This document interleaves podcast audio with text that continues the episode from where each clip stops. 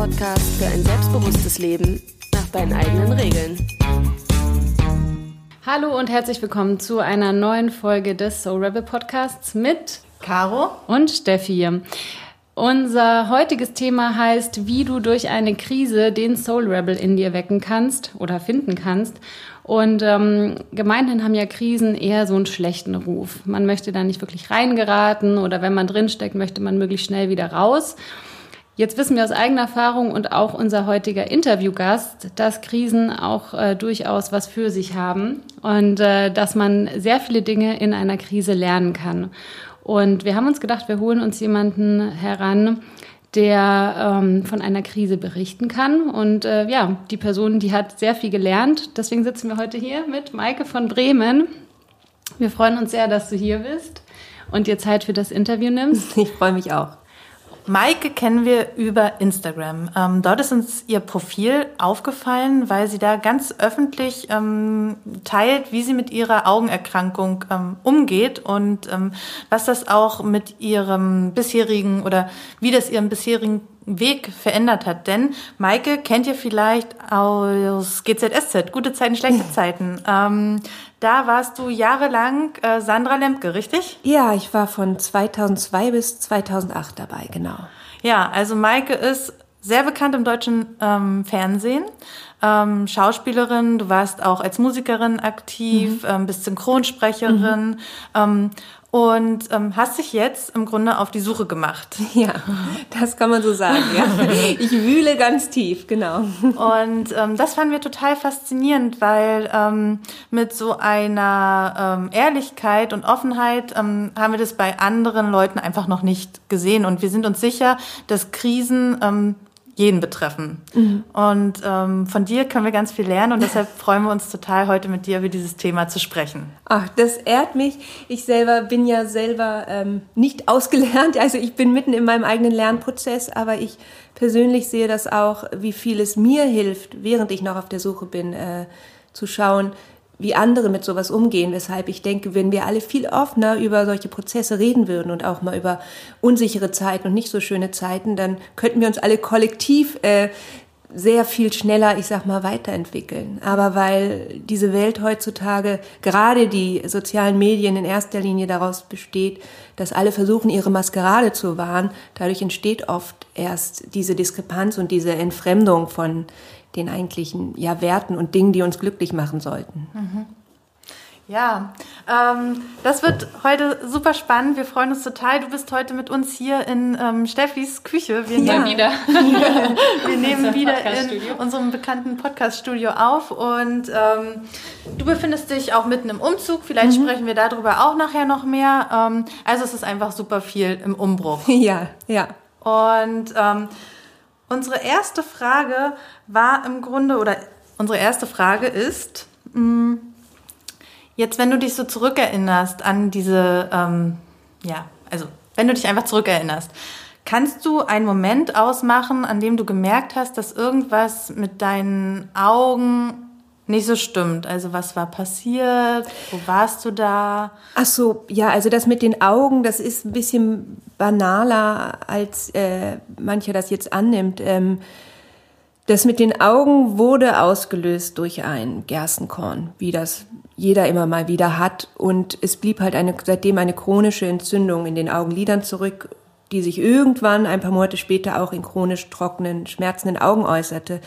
Ähm, dieser Beginn davon liegt inzwischen fast anderthalb Jahre zurück und ich habe, wie man sich vorstellen kann, alle möglichen Ärzte und Alternativen aufgesucht, auch äh, auch psychologisch bin ich rangegangen. Ich war sogar beim Schaman. Also man macht alles Mögliche, wenn man chronische Schmerzen hat, um das herauszufinden.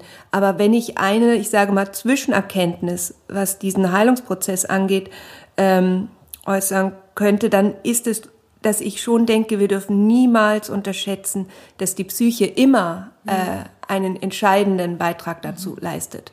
Auch wenn etwas nicht nur psychosomatisch ist, selbst wenn im Körper etwas nicht stimmt, ist es zu 99 Prozent durch Stress hervorgerufen. Und Stress muss nicht immer nur äußeren Faktoren geschuldet sein, sondern kann auch der Stress sein, den die Seele hat. Mhm. Und weswegen ich heute sagen würde, dass es sich etwas an meinen Augen manifestiert hat, ist vielleicht dem letzten Tropfen, der das fast zum Überlaufen gebracht hat, geschuldet, nämlich dieser Infektion, dieser eigentlich banalen Infektion durch ein Gerstenkorn. Aber ich glaube, dass mein Abwehrsystem, mein Immunsystem so geschwächt war, dass sich etwas daraufhin chronisch eingenistet hat, ist eher der Tatsache geschuldet, dass ich schon lange davor im Ungleichgewicht war. Mhm. Und ähm, da gibt es sicher viele Faktoren, aber mir hat diese Heilungsreise, wie ich es immer nenne, auch gezeigt, dass ich dringend Abstand brauchte von meinem alten Leben, dem Schauspielerleben, was ähm, viel auch mit sich bringt, was mir irgendwann, ähm, was irgendwann nicht mehr zu meiner Persönlichkeit passte. Mhm. Kannst du das, kannst du das erklären, was das war? Du warst eine ganze Weile lang ähm, erfolgreich als Schauspielerin unterwegs und kannst du genauer benennen, was waren das für ähm, Sachen oder Themen in dem ganzen Gebiet, die dir vielleicht irgendwann mal aufgestoßen sind? Also ähm, diese, die Arbeit selber als Schauspieler, die liebe ich bis heute, dass eine Rolle finden, sich hineinfühlen und etwas kreieren und am besten etwas, womit man andere berührt. Die ist für mich heilig und davon mhm. unberührt. Nur gerade in dem Segment, in dem ich äh, bekannt geworden bin, also äh, im, im Fernsehen, gehört halt automatisch oft noch ein Rattenschwanz dazu und der spickt sich eben aus Red Carpet Events. Damals zu aktiven Serienzeiten war es auch viel Autogrammstunden und Pressetermine. Das heißt, ich bin mit 21 dort eingestiegen. Ähm, sehr früh habe ich, ob bewusst oder auch unbewusst, gelernt, mich danach auszurichten, wie ich auf andere wirke mhm. und Projektionsfläche für andere zu sein. Das ist ein zweischneidiges Schwert, weil auf der einen Seite ist es wunderschön, wenn man damit etwas Gutes bewirken kann. Und zugleich, gerade äh, als junger Mensch, geht damit auch natürlich oft eine Belastung einher. Mhm. Ähm, weil, und das ist mir jetzt in dieser langen Zeit der Reflexion auch bewusst geworden, wenn man sich äh, daran gewöhnt, darüber Gedanken zu machen, mhm. wie man auf andere wirkt, weil mhm. es dieses Berufsbild mit sich bringt, birgt es die Gefahr, dass man sich selber und seine Intuition darüber gerne mal verliert. Und ich habe für mich gemerkt, dass ich in den letzten Jahren als da es dann auch äh, Dreh, äh, Zeiten gab, in denen weniger Drehanfragen kamen, plötzlich nicht mehr unterscheiden konnte ähm, zwischen, das ist gerade die Marktlage, das ist vielleicht auch dein Alter, es gibt halt weniger ähm, Rollen für Frauen in bestimmten Alter, sondern ich habe es nur noch persönlich genommen, mhm. was ich, ich bin nicht mhm. mehr so viel wert, in Anführungsstrichen. Mhm. mhm. Äh, oder auch im wörtlichen Sinne, was, was die Marktlage angeht. Für den Markt war ich gerade nicht so viel wert. Und da ähm, seine Persönlichkeit davon zu trennen und zu sagen, ja, es läuft gerade nicht so gut, aber das entwertet mich als Mensch nicht. Ähm, ich sag mal, dafür hat es vielleicht, bisschen spirituell gesprochen, vielleicht hat es diese Krankheit gebraucht, damit ich mich so weit von einem zurückziehe, in die Reflexion gehe, mhm. um äh, wieder zu lernen, dass es um ganz andere Dinge geht. Mhm. Es geht nicht um Außenwirkung, es geht nicht darum, wie viele Rollen ich habe und wie viel Applaus ich dafür kriege, sondern es geht einzig und allein darum, herauszufinden, wer bin ich, was will ich, was macht mich glücklich und was entspricht mir und was entspricht meiner Seele und meinem authentischen Selbst. Mhm. Und rückwirkend kann ich tatsächlich nur sagen, ich rede ohne Punkt und Komma, aber es ist ein Thema, was mich so bewegt, ja, das ähm, dass diese Krise, so platt es klingt, das größte, also auch die gesundheitlichen Komplikationen, das größte Geschenk war, was ich hätte bekommen können. Mhm.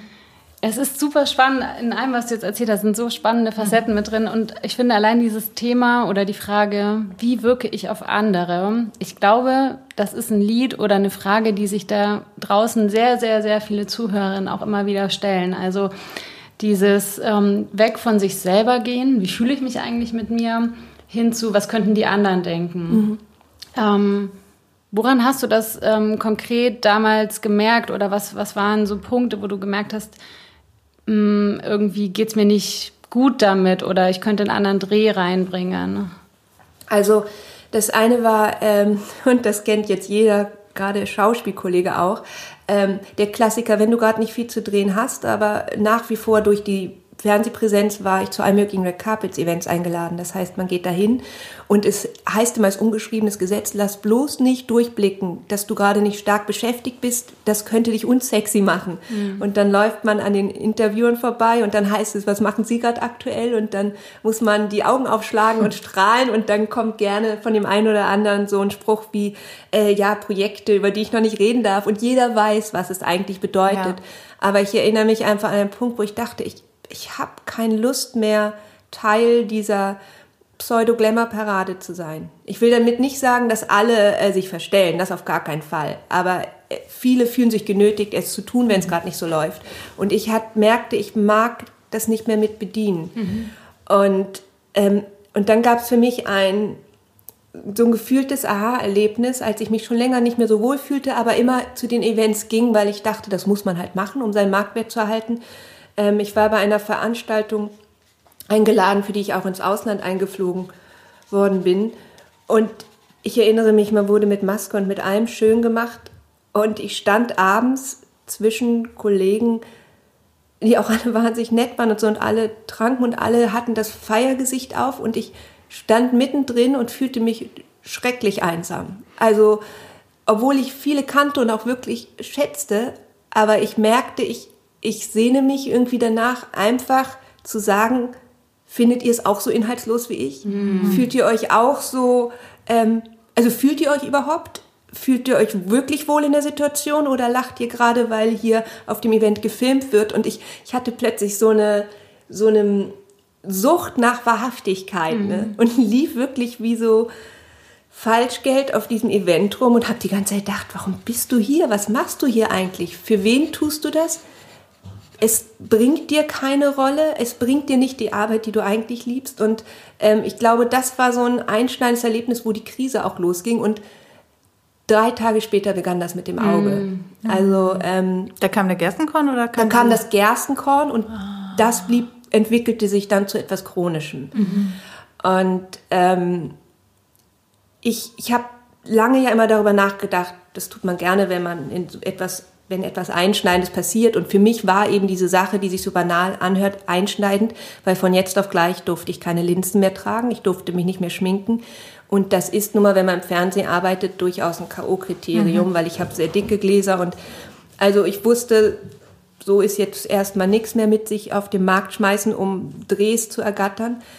Ähm, und am Anfang war ich nur in dieser Selbstmitleidphase. Warum passiert mir das und was soll das? Aber was ich inzwischen gelernt habe, viel entscheidender ist nie die Frage, die ist warum, sondern die Frage, wozu. Hm, ja. Und Eine typische Coaching-Frage. Ja. Und es ja. ist aber wirklich so, ne? weil man kann sich wahnsinnig lange selbst bemitleiden, man wird die Antwort auch nicht bekommen. Mhm.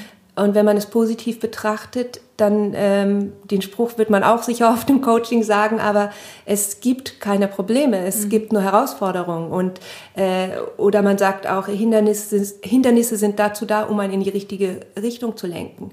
Und genauso sehe ich das inzwischen auch. Und je länger ich darüber nachgedacht habe über den Prozess bis hin zu der Augengeschichte, ich habe davor mich oft unwohl gefühlt. Ich habe auch keinen Alkohol mehr vertragen. Also ich konnte mir die Events nicht mehr schön trinken, weil nach einem Wein war ich sowieso hagedicht. Also mhm. mein Körper wollte auch nicht mehr die ganzen Geflogenheiten, die dazugehörten.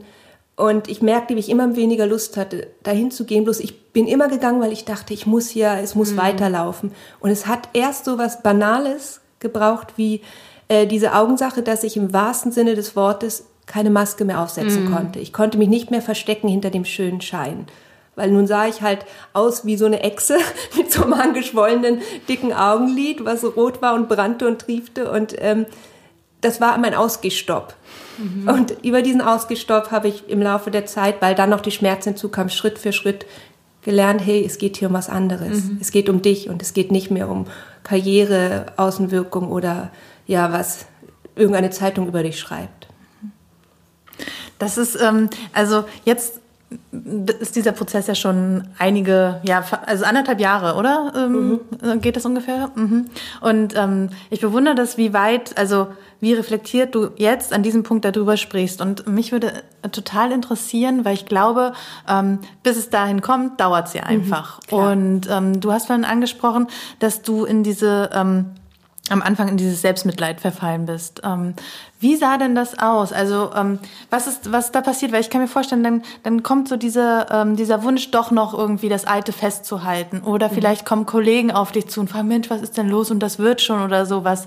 Und das könnte ja total nervig sein. Und ähm, ja, was sind da so für Gedanken hochgekommen in dieser akuten Krisensituation? Ja. Also am Anfang war es so, am Anfang war mir ja selber noch nicht bewusst, dass es so was Langwieriges wird. Ne? Am Anfang dachte ich immer, okay, nächste Woche wird's gut sein, nächste Woche wird's gut sein. Und da kam so der richtige Downer, erst als ich beim Spezialisten der äh, Charité saß und der sagte, ja, was Sie haben, ist chronisch. Das wird mhm. jetzt bei Ihnen bleiben.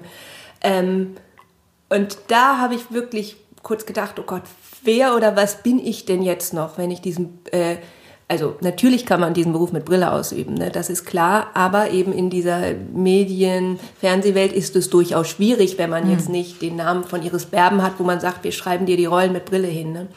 Ähm, und da war, hatte ich wirklich ein richtig tiefes Loch, eine tiefe Krise und ähm, bin dadurch auch eine Zeit lang wirklich in depressive Verstimmung gerutscht, weil mir dort erst bewusst wurde, wie sehr dieser Beruf Teil meiner ähm, ja, Selbstdefinition äh, war. Und ähm, Gott, jetzt habe ich mir so ausgeholt, dass ich die Frage vergessen habe. Ach so, genau. Und ist natürlich, ähm, ich sage mal so, eine Zeit zeigt dir sehr genau, wer Freunde sind, auf die du dich wirklich verlassen kannst, weil ähm, A, es trennt sich der Spreu vom Weizen. Die, die ein bisschen oberflächlicher an deiner Seite waren, weil sie es einfach schick fanden oder gerne mit dir gefeiert haben oder die lustige Seite mochten. Ähm, und dann gibt es aber auch die Freunde, die eigentlich enge, wichtige Freunde sind, die aber, ich sag mal, selber überfordert sind mhm. von einem schmerzhaften Zustand, also körperlich wie mhm. seelisch, der so lange anhält, mhm. den man nicht wegwischen kann mit äh, Kopf hoch, es wird wieder gut. Und eben genau dieser Satz, wie du sagst, der ist, wenn man mit, ähm, sich mit etwas Chronischem auseinandersetzen muss, ist Salz in die Wunde, mhm. weil man sich so man fühlt sich so verlassen und alleine und missverstanden, weil man das Gefühl hat, ich kann dir nicht erklären, was wie es in mir ist. Ähm, und gerade mit dem, was ich äh, da, ich sag, will immer sagen, hatte, weil ich diesen Glauben habe, dass es weggehen wird und weil es auch gelindert ist. Aber bei mir ist es ja so, ja auch inzwischen, man sieht es eigentlich gar nicht. Damals hat man es noch gesehen, jetzt sieht man es auch gar nicht mehr. Und die Schmerzen waren aber trotzdem stark da. Und es ist so ein bisschen, mit Sachen, die man nicht sieht, gehen Menschen gerne so ein bisschen lapidar mhm. um. Also wenn ich mit einem gebrochenen Bein rumlaufe, äh, wird man mir mehr, ähm, wie sagt man, Empathie mhm. entgegenbringen, als wenn ich etwas Schmerzens habe, was die Menschen nicht sehen. Und das hat dazu geführt, dass ich mich auch sehr zurückgezogen habe in der Zeit und nur noch sehr gewählt mich mit wenig Freunden umgeben habe, weil alle diese gute Laune Kaspers, die gesagt haben, alles wird gut und jetzt lass dich da nicht reinfallen, es wird schon alles gut, die haben es eher verstärkt, diesen Zustand. Mhm. Und das war auch ein Grund, warum ich irgendwann eben diesen Schritt gemacht habe und gesagt habe, so, also jetzt, ich habe keine Lust mehr, äh, ständig zu hören, alles wird gut oder immer auch anderen, damit sie sich besser fühlen, das, dieses Gefühl geben zu müssen, ach, wie geht's dir, mhm. alles super und habe dann beschlossen, jetzt gehe ich damit raus ähm, und schreibe ganz offen genau darüber und so fing das eben an mit Instagram, wie es ist, äh, chronische Schmerzen zu haben, wie es ist, ähm, wenn man in so einen Lebensumbruch dadurch kommt und dass es eben auch, das hatte ich damals auch offen geschrieben, mich in depressive Verstimmung gestürzt hat, weil ich gedacht habe, nur wenn ich selber offen damit bin,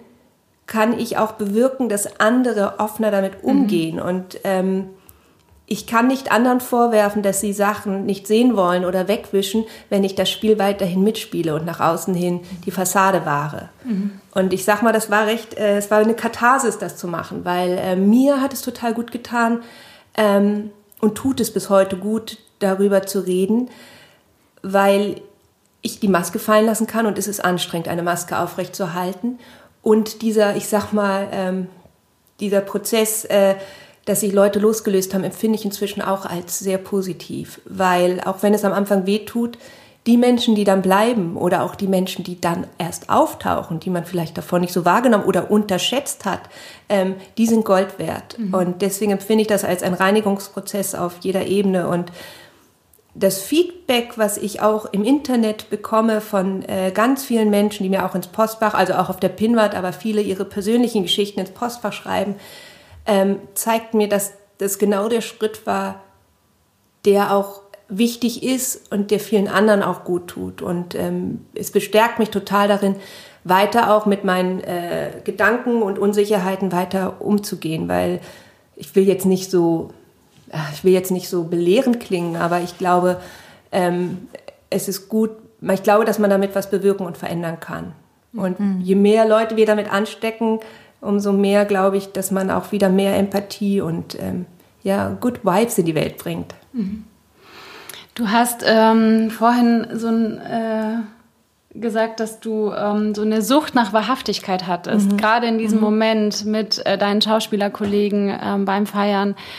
Ähm, kannst du das beschreiben? Ähm, was, wie hat sich das angefühlt? Ähm, und hast du die Kollegen oder Kolleginnen, die da mit dir waren, ähm, hast du sie gefragt, wie es ihnen tatsächlich geht? Also hast du irgendwie versucht, auch da ähm, in einen authentischeren Austausch zu gehen in dem Schauspielsystem selber? Also in diesem Moment dieses, dieses Gefühls nicht, weil mhm. da waren wir alle in unseren Rollen gefangen oder ich zumindest. Ne? Also ich stand da äh, schön geschminkt in meinem langen Kleid mit dem Strahlen und dachte innerlich, was zum Teufel tue ich hier? Mhm. Und dieses Gefühl muss man erstmal äh, verarbeiten. Mhm. Da sagt man nicht im nächsten Moment, Leute, ich möchte eine Bekanntgabe machen, wollen wir darüber reden. Lass doch mal, lass doch mal hier ehrlich Gruppencoaching machen. genau. Nee, das, es ist eher anders, dass ich... Äh, in dem Prozess, also klar, mit meinen engsten Freunden und ich habe ja auch äh, Freunde aus der Branche. Ähm, also zwei meiner besten Freundinnen, die eine ist auch Schauspielerin und die andere ist äh, erfolgreiche Sängerin und ich meine, die mit denen habe ich meine, unsere Gedanken rauf und runter ähm, gewälzt. Aber dass ich äh, wirklich auch mehr mit Kollegen darüber gesprochen habe, ist, ich sag mal, durch mein in Anführungsstrichen Outing bei Instagram mhm. mehr passiert, weil was ich interessant, leider auch ein bisschen nach wie vor fast erschreckend finde, ist, mir haben viele Kollegen geschrieben, aber die immer nur privat oder ins Postfach. Ist total legitim, verstehe ich, aber es zeigt natürlich nach wie vor, wie viel wie mhm. wichtig es ist, noch diese Fassade zu wahren oder vermeintlich ist, sie zu mhm. wahren. Aber sehr also viele. hatten dich bestärkt in dem, was du machst. Genau. ich das richtig verstanden, ja. Viele haben mir geschrieben ins Postfach, wow, finde ich toll, ich ziehe den Hut vor. Ähm, oder haben mir geschrieben, Mensch, ich verstehe genau, was du meinst. Äh, mir geht's auch oft so. Das heißt, ähm, das, äh, sagen wir so, es freut mich, dass äh, jemand anderes sich dadurch erleichtert fühlt. Es zeigt halt zugleich, dass, ähm, ja, es, dass eben viele weiterhin das aufrechterhalten müssen, verstehe ich aber auch. Also ich will da niemanden für beurteilen und jetzt mal doof gesagt, jemanden, bei dem es gut läuft und der gerade in einer Lebensphase ist, warum muss der sich jetzt da auch seine Seele aufmachen? Da ist ja jeder in einer anderen Phase oder hat das Bedürfnis vielleicht auch nicht. Aber ich merkte an dem Rücklauf oder den Gesprächen, die ich dann hatte, dass ich damit nicht allein im Wald stehe. Mhm. Dein Körper hat dir schon eine ganze Weile vorher signalisiert, dass ähm, es für ihn das nicht unbedingt so 100% der richtige Weg ist. Und dein Kopf meinte aber, ich muss doch den Schein wahren oder ich muss doch weitermachen. Mhm. Ich finde, das ist ein total spannender Moment, weil ich kenne das von mir selber auch. Eigentlich ist man körperlich irgendwie entweder schon durch ähm, und denkt, aber ich muss jetzt noch mehr leisten mhm. und ich muss noch länger arbeiten. Oder man merkt irgendwie, ich fühle mich hier nicht wohl unter den Menschen, in, mhm. denen ich bin, aber ich muss auf der Party bleiben. Ähm, wie gehst du jetzt damit um? Ähm, mit, äh, mit solchen, wenn du das feststellst, oder was hat sich da auch verändert? Ja. Also ich muss sagen, momentan bin ich quasi das extreme Gegenteil geworden. Und vielleicht muss ich da auch aufpassen, dass ich es wieder ein bisschen, bisschen den Weg in die Mitte finde. Aber jetzt, ich sag mal, in diesem in dieser Phase des überhaupt mich neu finden oder, nee, erfinden wäre das falsche Wort, ich will mich nicht mehr erfinden, neu finden, ähm, neige ich gerade dazu, ins absolute Gegenteil zu schwingen. Das heißt, ich habe gerade wenig Bedürfnis nach äh, Menschen und wenn dann nur wirklich eine Handvoll Menschen. Und es ist auch wirklich wörtlich zu nehmen. Also es gibt eine Handvoll Menschen, mit denen ich mich gerade wirklich gerne umgebe, regelmäßig umgebe, weil ich daraus Kraft ziehe. Aber ähm, momentan Partys und große Get-togethers versuche ich eigentlich zu meiden, weil es fühlt sich so ein bisschen an. Ich habe meine alte Persönlichkeit quasi auseinandergenommen, abgelegt, fallen lassen und äh, in die neue wachse ich gerade noch hinein. Ne? Also wenn man eben so lange sich an bestimmten äußeren Faktoren aufgehangen hat, ich versuche mich gerade selber noch zu finden und merke, wenn ich jetzt auf irgendeine Party gehen würde mit vielen Menschen, ich würde automatisch aus Gewohnheit zu alten Verhaltensweisen greifen. Ähm, und ich empfinde, ich empfinde quasi, dass, dass die Version von mir, das Ich, was ich gerade formt und ich versuche wirklich darauf zu achten, dass es komplett authentisch ist und nicht wieder einem Image entspricht. Das ist wie so ein Küken, was ich noch beschützen muss, weshalb ich auch nur wirklich äh, wenig Menschen mich denen gerade aussetze und ähm, ein bisschen quasi ein bisschen Eremit gerade bin. Ne? Mhm. Und auch, ich sage mal, mein Umzug, in dem ich mich befinde, ist auch ein Schritt, äh, der daraus entstanden ist. Das heißt, diese Landsehnsucht, diese Sehnsucht nach Ruhe und Verbindung mit der Natur ist quasi entstanden aus all diesem, aus diesem Umwälzungsprozess. Und ähm, natürlich muss ich jetzt aufpassen, dass ich jetzt nicht Crazy Catwoman werde, ja, die alleine im Wald sitzt mit 20 Katzen. Aber dafür habe ich Gott sei Dank wiederum meinen Inner Circle, meine mir wirklich tollen, äh, wahnsinnig wichtigen Freunde, die da auch bisschen drauf achten und sagen, jetzt musst du aber auch mal wieder, ne, jetzt musst du auch mal wieder rauskommen. Mhm. Ja. Du hattest vorhin auch angesprochen, ähm, dass es diesen Moment gab, in dem du für dich die Frage aufkam, okay, wenn ich das Alte loslasse, wer bin ich denn dann noch? Oder wenn ich die Schauspielerei mhm. aufgebe. Ähm, wer warst du denn früher und wer möchtest du in Zukunft sein? Du hast gesagt, du bist gerade in so einer Findungsphase. Mhm. Hast du eine Vision oder eine Vorstellung, wo du hin möchtest? Und was unterscheidet das zu dem, womit du dich früher identifiziert hast? Ui, das ist eine gute Frage. Das ist auch gar keine so leichte Frage. Also ich sag mal, mm, es, ich würde sagen, früher hätte man mich sehr schnell mit den Attributen äh, abenteuerlustig, äh, sehr, also menschenfreundlich, sehr neugierig, sehr, ähm, ja, sehr lustig, ähm, ja, ich glaube, sehr quirlig, viel mit sowas belegt, äh, aber auch schon immer viel mit Empathie und so. Ähm, momentan bin ich sehr viel ruhiger und zurückgenommener und ertappe mich dabei, wie ich manchmal denke, hoffentlich nerv ich die Leute dadurch, damit nicht, dass ich momentan nicht die ganze Zeit einen Gag nach dem nächsten mache und irgendwie so strahlend durch die Gegend springe. Ähm, ich sag mal, Menschen, die mich jetzt eher aus der Öffentlichkeit kennen, wird das vielleicht verwundern, weil ich habe so oft dramatisch ernste Rollen gespielt, dass mhm. man, glaube ich, denkt, ich bin so eine ganz ruhige, dramatische, aber in meinem privaten Freundeskreis weiß ich, dass mich viele oft für die mit den verrücktesten Geschichten äh, gehalten haben. Und jetzt auszuhalten, dass ich momentan weder beruflich Erfolge vorweise, noch gerade wieder alleine um die Welt reise und verrückte Liebesgeschichten äh, nach Hause bringe und präsentiere. Das heißt, mal ganz platt und plakativ gesagt, momentan habe ich nichts, was ein Außenstehender vielleicht als äh, toll, als, als besonders bewundernswert wahrnehmen würde, ja. Und zu lernen, dass es vollkommen okay ist, nicht etwas Besonderes zu tun. Also, dass mm. ich mhm. besonders sein kann, wie jeder von uns besonders ist, indem ich einfach bin. Mm Und das ist der Prozess. Ich würde gern sagen, er ist abgeschlossen, aber ich stecke noch mittendrin äh, weil ich mich immer wieder ertappe, zu denken, du musst irgendetwas Großes tun und sei es, dass du jetzt eine Bewegung startest oder einen mm. Bestseller darüber schreibst, mm. wie, äh, wie, äh, wie du durch die Krise gegangen bist. Aber ja. anstatt einfach zu sagen, sei doch einfach mal. Also durchlebe es Tag für Tag, äh, reflektiere, lerne daraus und es ist in Ordnung, wenn du nicht gleich den nächsten Olymp besteigst oder eben mindestens die Backpackerin bist, die alle bewundern. Mhm.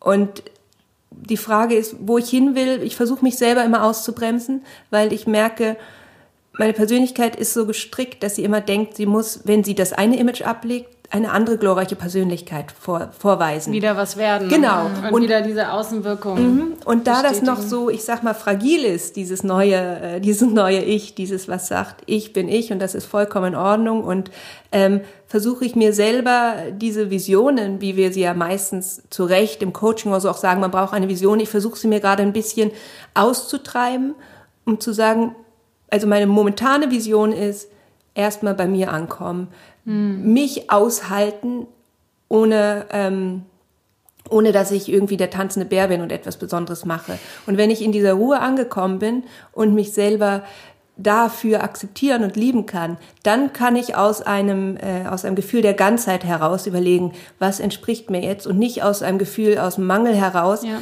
ähm, was könnte ich machen, damit man mir ganz viel Liebe entgegenkommt. Ja, dann kommen doch meistens die schönsten Impulse Eben. und die schönsten Ideen. Und ich glaube, das, ähm, das kennen wir auch von unseren Klientinnen und ich kenne es von mir und du wahrscheinlich auch, mir, dieser ja Druck, den man sich macht oder der einem auch von außen suggeriert wird, ah, man muss jetzt die Berufung finden, mhm. man muss irgendetwas ähm, Tolles veröffentlichen und das geht ja heutzutage auch super leicht. Man kann mhm. ja super easy ein E-Book schreiben, man kann ja dies machen und das machen oder einen Podcast starten oder was auch immer. Und ähm, ich glaube, es geht vielen da draußen so, die ähm, einen ungeheuren Druck darüber verspüren, nicht, dass das jetzt irgendwie schlechte Möglichkeiten sind, aber ich glaube, genau wie du es beschreibst, die Haltung, mit der man da rangeht, also mhm. dieses, ich muss jetzt etwas tun oder ich muss etwas Besonderes leisten, ist das, was dann den Druck erzeugt. Und dass mhm. eigentlich diese Füllehaltung, wie du es auch beschreibst, der Schlüssel ist, mhm. um zu gesünderen Ideen oder Produkten vielleicht auch zu kommen. Und hast du da für dich Wege gefunden,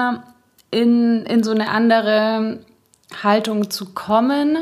Oder wie holst du dich raus, wenn du merkst, dass du dir sehr viel Druck gerade machst? Wie kommst also ich, du wieder ins ich Jetzt? Ich übe es täglich. Ne? Ja. Also weil das Grundproblem ist tatsächlich, dass die Werte unserer Gesellschaft mehr auf dem Tun als auf dem Sein mhm. äh, fußen. Und das ist eben die Krux. Und ich übe es zum einen, äh, indem ich versuche regelmäßig zu meditieren. Ich glaube, dass sich ins Jetzt holen ist was Wichtiges, weil eben sonst ist man entweder in, am Grübeln, was man war oder was sein wird.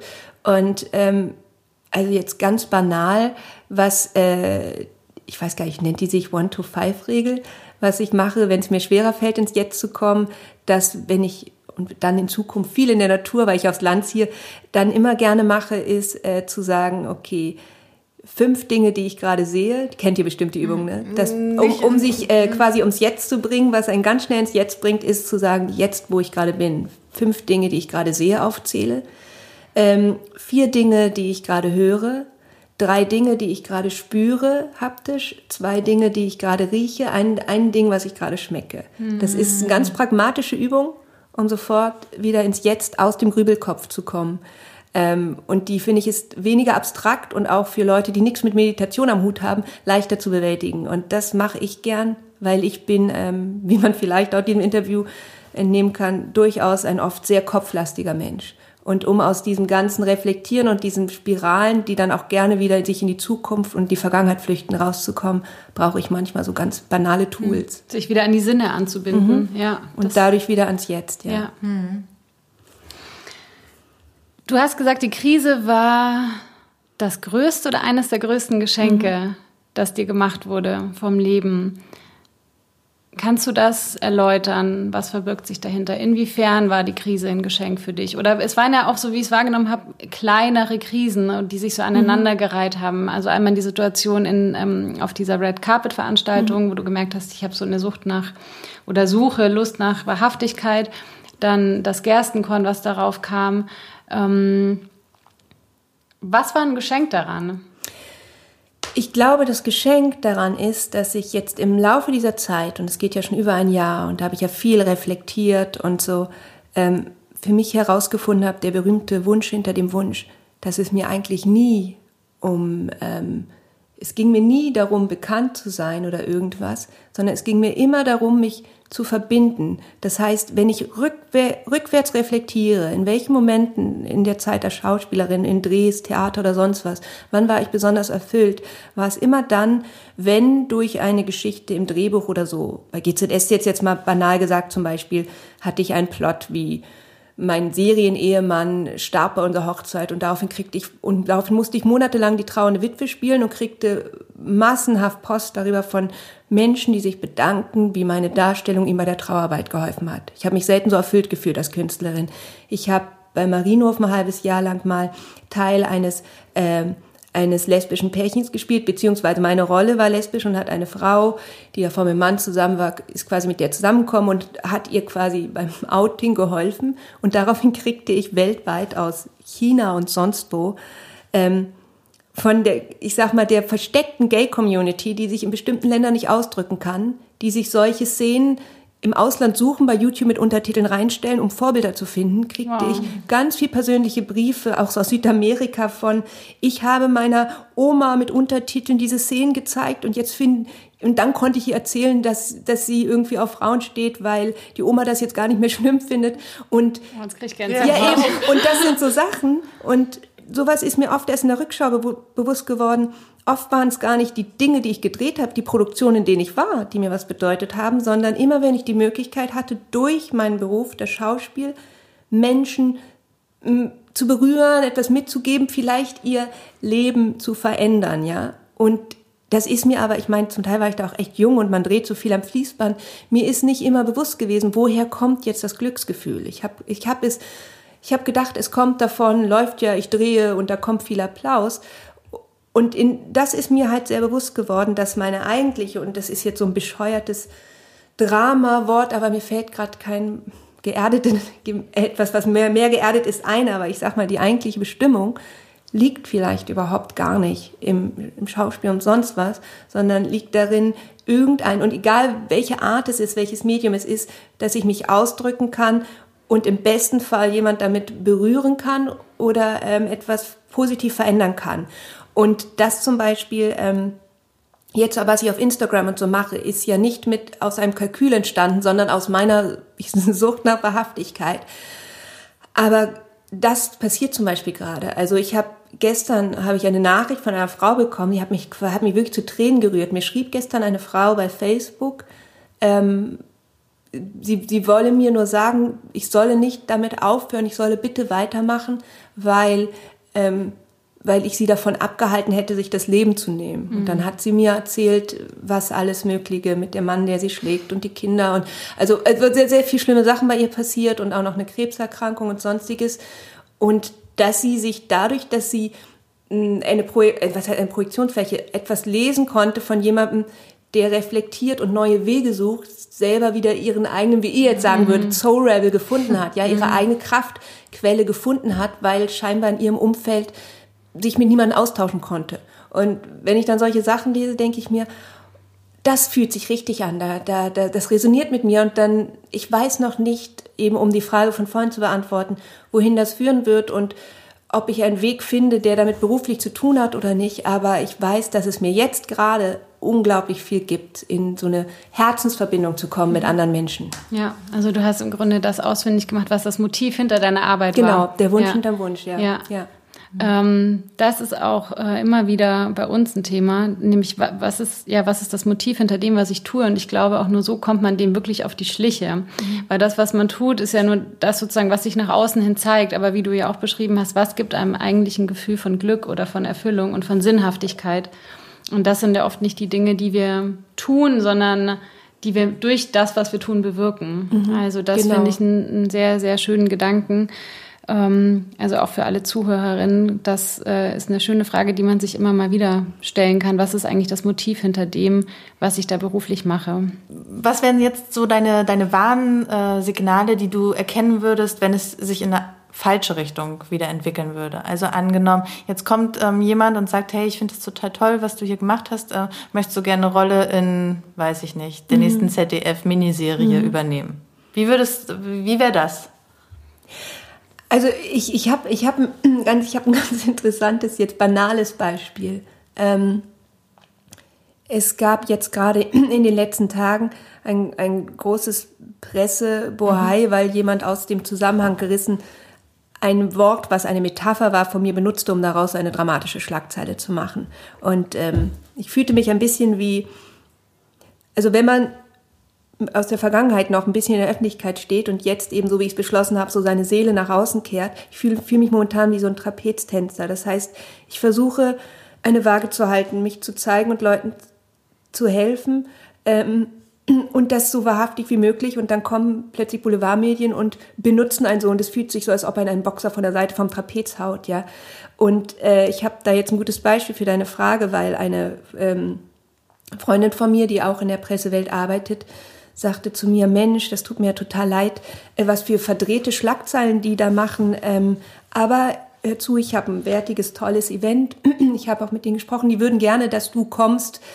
Ähm, ich sage jetzt mal, ich unterstelle das Kalkül, wenn jemand gerade so polarisiert oder so, dann ist, hat das Nutzen für die. Aber sie sagte, nein, nein, das ist ganz positiv zu sehen. Du kannst dich äh, quasi glamourös äh, tauchst du da auf und dann kann man diese ganzen Schlagzeilen dadurch widerlegen, indem du da als Gewinnerin auf dem Teppich stehst. Und da zum Beispiel, um deine Frage zu beantworten, das war total gut gemeint von ihr, also wirklich nur liebevoll. Und mein, mein Bauch sagte innerlich, ich muss mich gleich übergeben. Mhm. Also weil mein Bauch sagte, sie hat absolut recht. Ich könnte jetzt wie Phoenix aus der Asche, äh, wie Aschenpuddel, da im Ballkleid auftreten und allen sagen, look at me.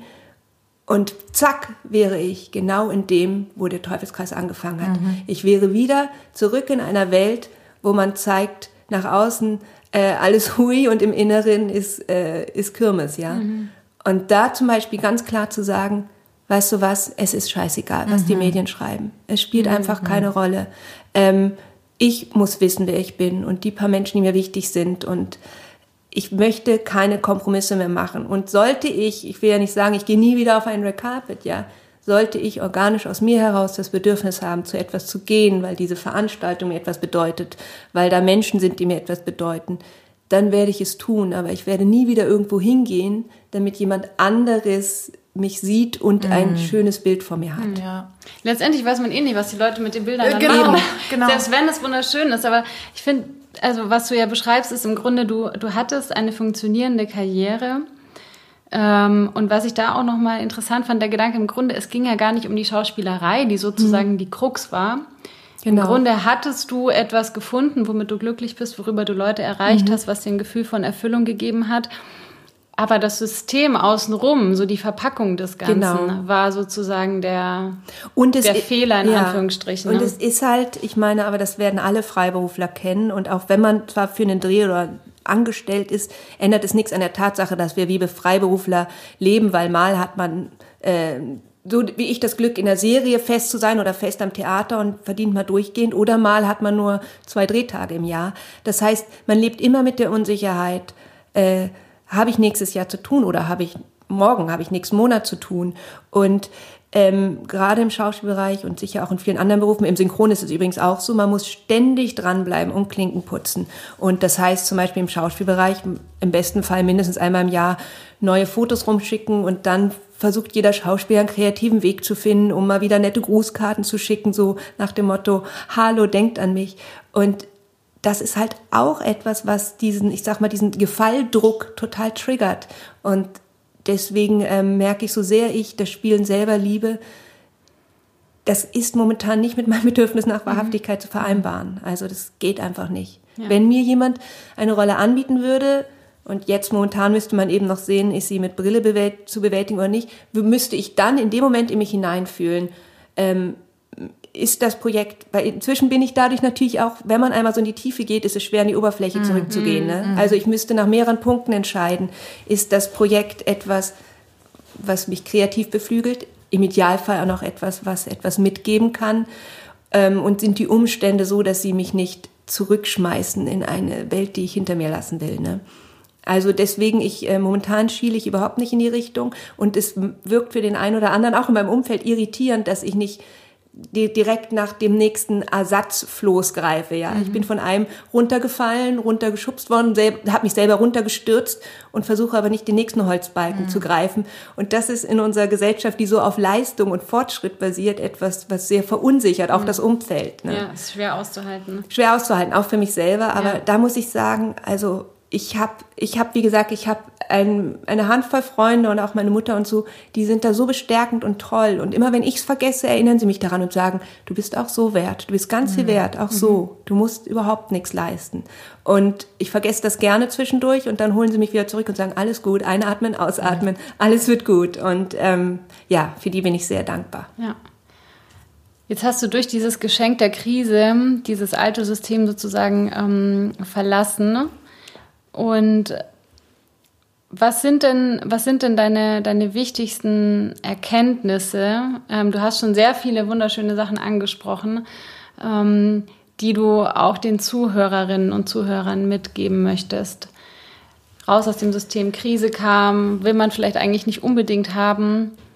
Also ich glaube, aber ich gebe zu, ich trainiere noch an dem Satz, ja. Aber was sich immer mehr herauskristallisiert ist, wenn du wirklich in jedem Schritt, in allem, was du tust, versuchst, auf dein, deine Intuition zu hören und bei dir bleibst, ähm, der, der Weg geht immer weiter. Weil das Schlimmste ist ja, wir glauben oft, wir haben diese Angst vor diesen Worst-Case-Szenarien, was dann passieren wird. Und wenn du wirklich bei dir bleibst, dann wirkt es vielleicht kurz so, als ob du durch eine dunkle Ecke des Waldes gehst, aber du kommst schon irgendwann mhm. auf deine Lichtung.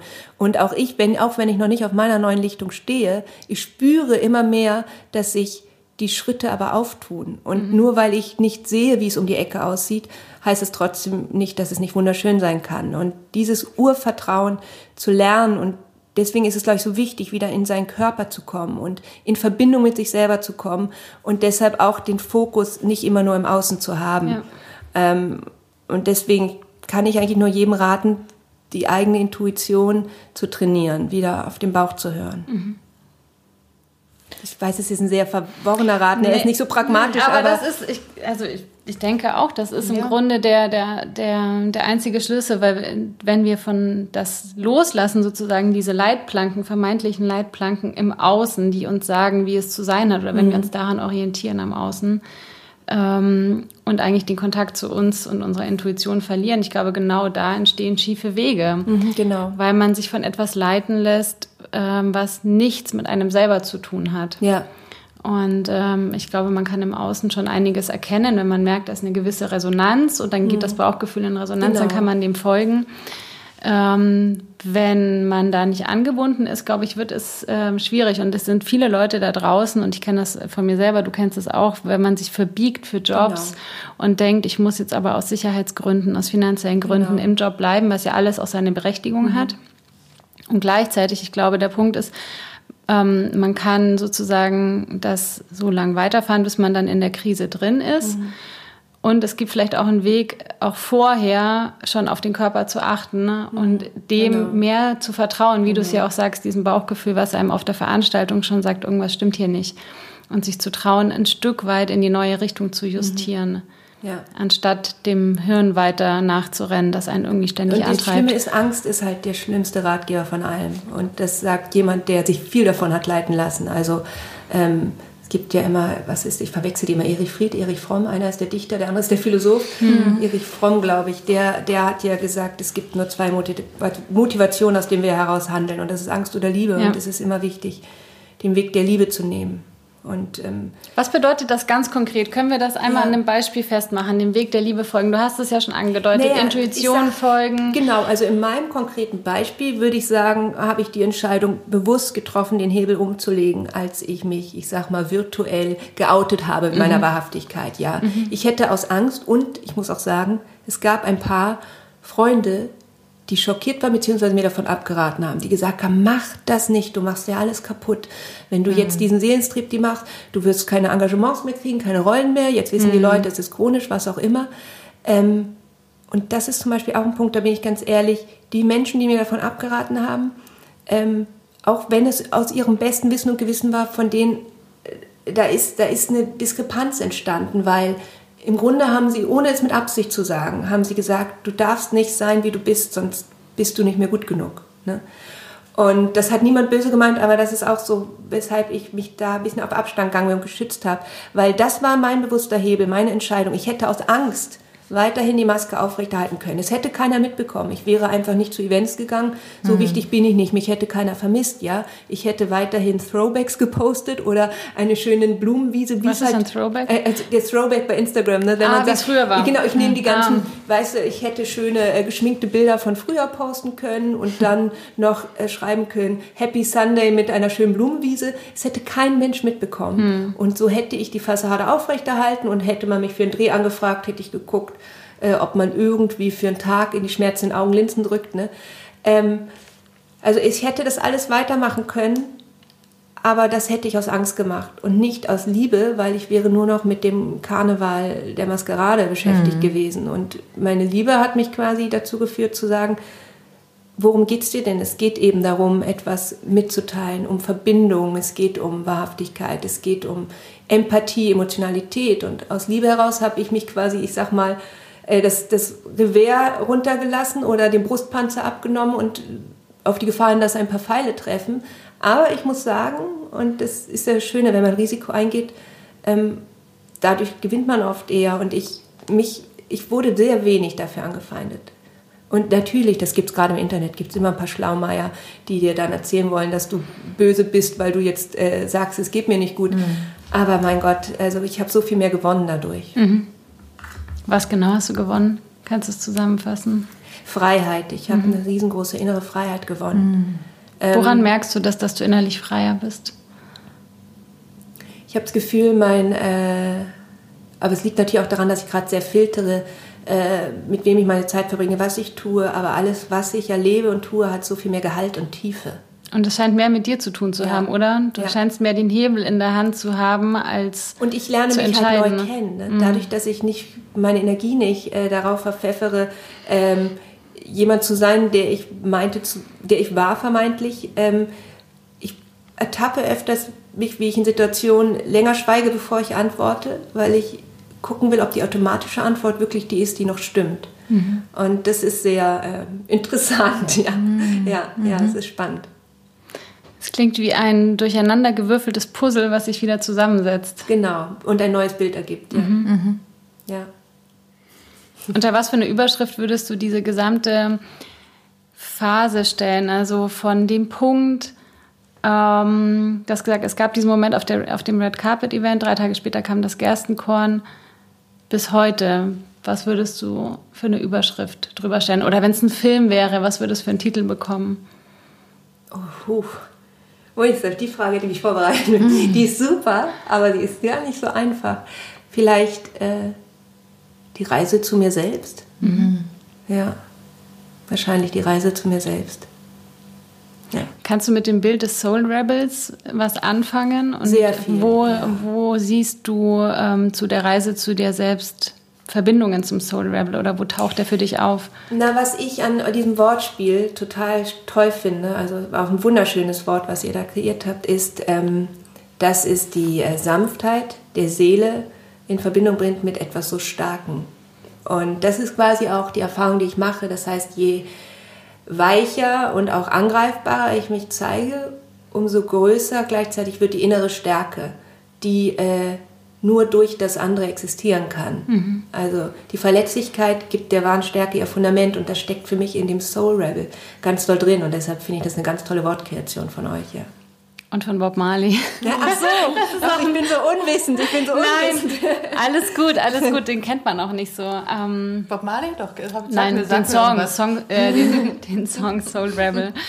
Ähm, aber ja, also das, was du meinst auch mit der, mit der Verletzlichkeit und du hast vorhin dieses Bild gehabt von, ich habe mein Gewehr runtergelassen mhm. und ich habe den Panzer abgenommen mhm. und habe diese Maske fallen lassen.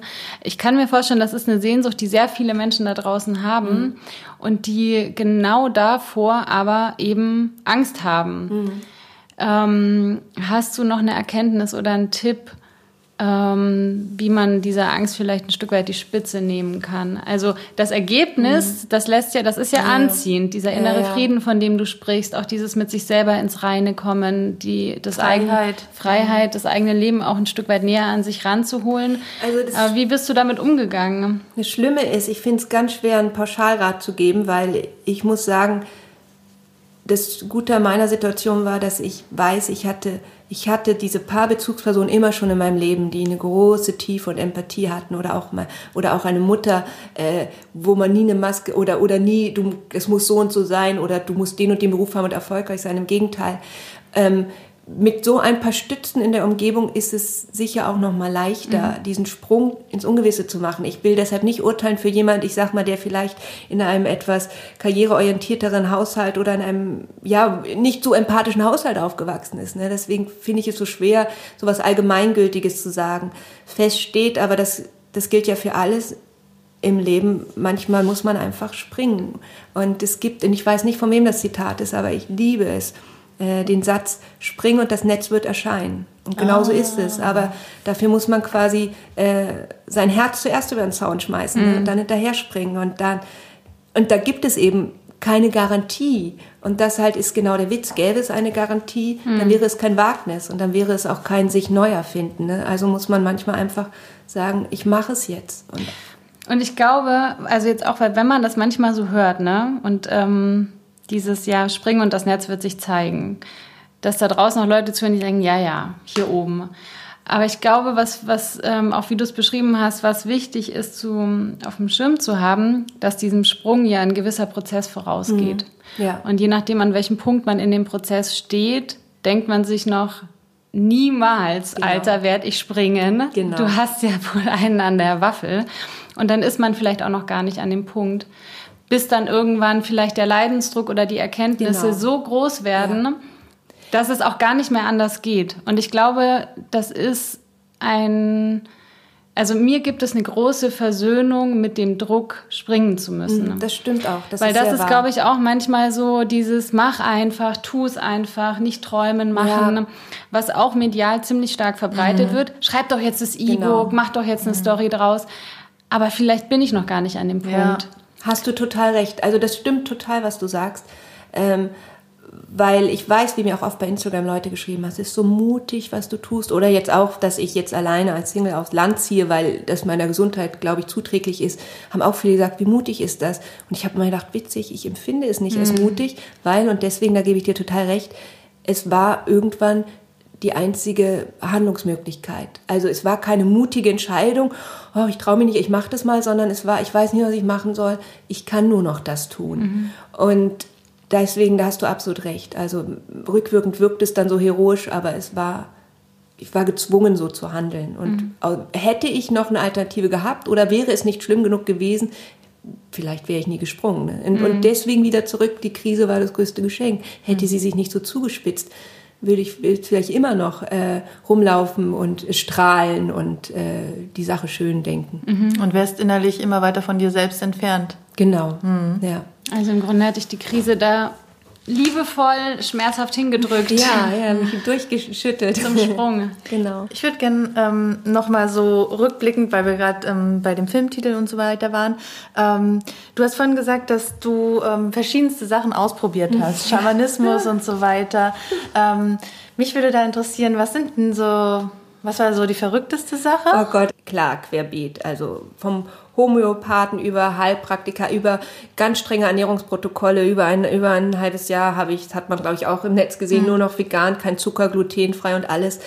Also die verrücktesten Ernährungstheorien ähm, bis hin zum Medical Medium, so ein amerikanischer Guru, hat mir auch alles nichts gebracht. Aber wie gesagt, wir sind alle ähm, verschiedene Menschen und überall spielen verschiedene Nuancen rein. Das heißt, ich habe bis heute nur eine Linderung erreicht und bin immer noch auf der wirklichen äh, Suche nach der Wurzel des Übels, aber ich habe das Gefühl, ich umkra- umzingel sie immer mehr. Also ich komme immer mehr ran.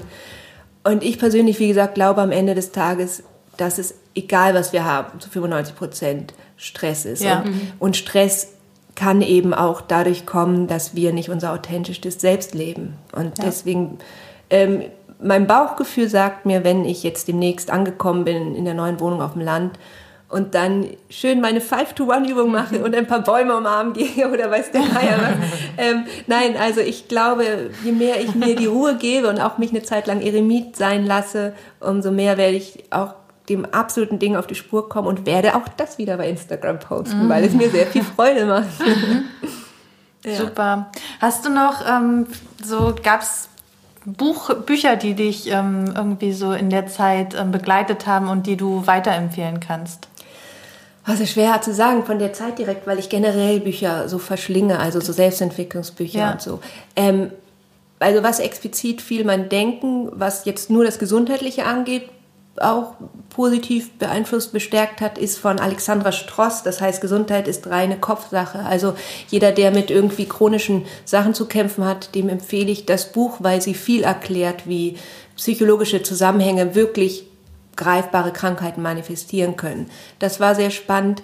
Und ansonsten ähm, klingt jetzt erstmal ganz abwegig, weil es eine ganz andere Baustelle ist, aber ein Buch, was ich auch nach wie vor immer wieder von vorne und bis hinten durcharbeite, ist Der Weg des Künstlers. und es hat überhaupt nichts. Äh, oh. Entschuldigung, ich muss einen Schluck trinken. Es hat überhaupt nichts damit zu tun, dass ich jetzt wieder Künstlerin sein will, sondern dieses Buch arbeitet auf einer tiefen psychologischen Ebene Ja. und hilft dir auch, zu deiner Authentizität und deinem wahren Ich zurückzufinden. Und das Buch lege ich jedem ans Herz, der nicht mehr genau weiß, wer er ist oder es mehr erfahren möchte, in die Tiefe möchte, seine, seine eigenen Bedürfnisse wieder kennenlernen möchte. Das ist ein ganz wichtiges Buch. Dann äh, lese ich auch gerade noch von Gabriel Bernstein. Äh, ich, der englische Titel ist The Universe Has Your Back. Das Universum steht hinter dir. Das ist auch ganz spannend und bestärkend, aber sehr verkopft geschrieben. Also ich muss ständig zurückblättern, weil die die redet noch, äh, die schreibt noch verschachtelter als ich rede. dann verliert man immer den Anfang vom Satz. Also, und ansonsten, ich meine, Edgar Tolle mhm. im Jetzt-Sein ist immer toll. Ach, es gibt so viele Bücher. Wir auch packen sie alle in die ja, Show Notes. Alle, ja, ja, ja. Big Magic. Ah ähm, ja, das liebe ich auch. Ne? Genau. Ja. Von wie heißt sie jetzt? Elizabeth Elizabeth Gilbert, genau, die Verlag-Autorin. Tolles Buch, auch zur Entfesselung der Kreativität und Selbstliebe. Ja. Da könnten wir noch einen stundenlangen eigenen Podcast machen, wenn ich euch jetzt die Bücher aufzähle, die mich ja, alle Das sind schon mal super Tipps. Ja. Danke. Danke, liebe Maike. Danke ähm, euch. Liebe Maike, danke für das tolle Interview und dass du uns teilhaben äh, hast lassen an deiner Reise und auch an deinen Erkenntnissen rund um die Krise. Danke euch. Ähm, wir hoffen, dass du als Zuhörerin oder als Zuhörer die ein oder andere Inspiration für dich mitgenommen hast ähm, und fassen noch mal kurz zusammen. Krisen können ein Geschenk sein, denn ähm, sie können dir zeigen, was dir eigentlich wirklich wichtig ist, wo du dein Glück findest und ähm, ja, sie können dir helfen, dein authentisches Selbst zu finden. In diesem Sinne sind Krisen also nicht zwangsläufig etwas Schlechtes. Wir hoffen, äh, dass du diesen Gedanken für dich mitnehmen kannst und ähm, freuen uns über Feedback zur Folge. Wenn du noch weitere Fragen hast, schick uns gerne eine E-Mail an hello at soulrebelcoaching.de und natürlich folge Maike auf Instagram. da kannst du weiter ähm, an ihrer Reise teilhaben und erfährst dann auch, wie es sich auf dem Land lebt. Oh ja, ich nehme euch gerne mit. Wir wünschen dir auch einen guten Umzug, Maike. Dankeschön. Und ähm, ja, freuen uns dann auf vielleicht ein nächstes Interview vom Land. Sehr gerne, genau. Wie es weitergeht mit dir. So machen wir das. Dankeschön. Ich danke euch. Tschüss. Ciao. Ciao.